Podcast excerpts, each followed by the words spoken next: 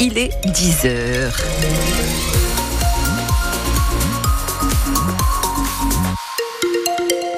La météo aujourd'hui, eh bien, on nous parle de soleil depuis euh, le petit matin avec les différentes prévisions. Météo France, Emmanuel Moreau, tout ça, tout ça. Donc on l'attend, le soleil.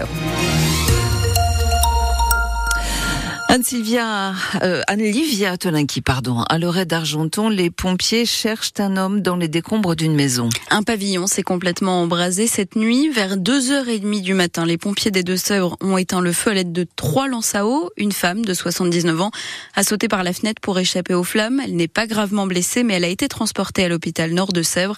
La deuxième victime, elle, est toujours portée disparue.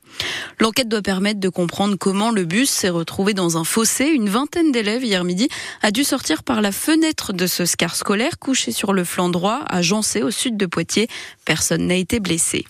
Les températures remontent ce matin, mais il faut garder les bonnes habitudes. Certaines routes des Deux-Sèvres sont verglacées. Le département appelle à la prudence dans le reste du pays. Cinq départements restent en vigilance orange neige verglas.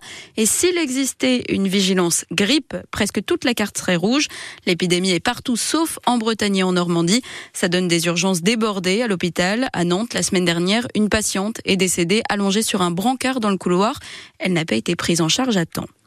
Qui dit froid dit chauffage, mais on a beaucoup de mal à regarder la facture. La commission de régulation de l'énergie va proposer une légère baisse des prix au gouvernement cette année.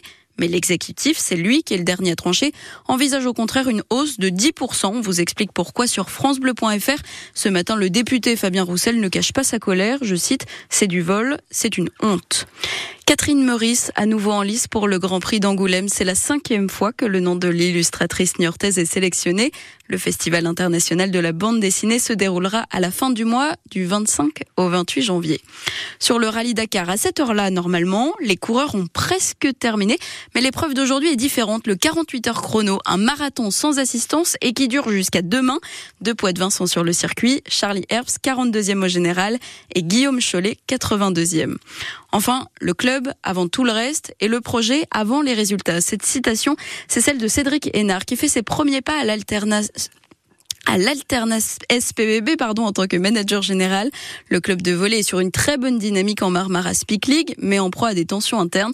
Cédric Hénard s'est confié à notre micro son parcours, son projet, sa réponse à l'entraîneur Brice Donna. Vous avez toute son interview dans notre application ici.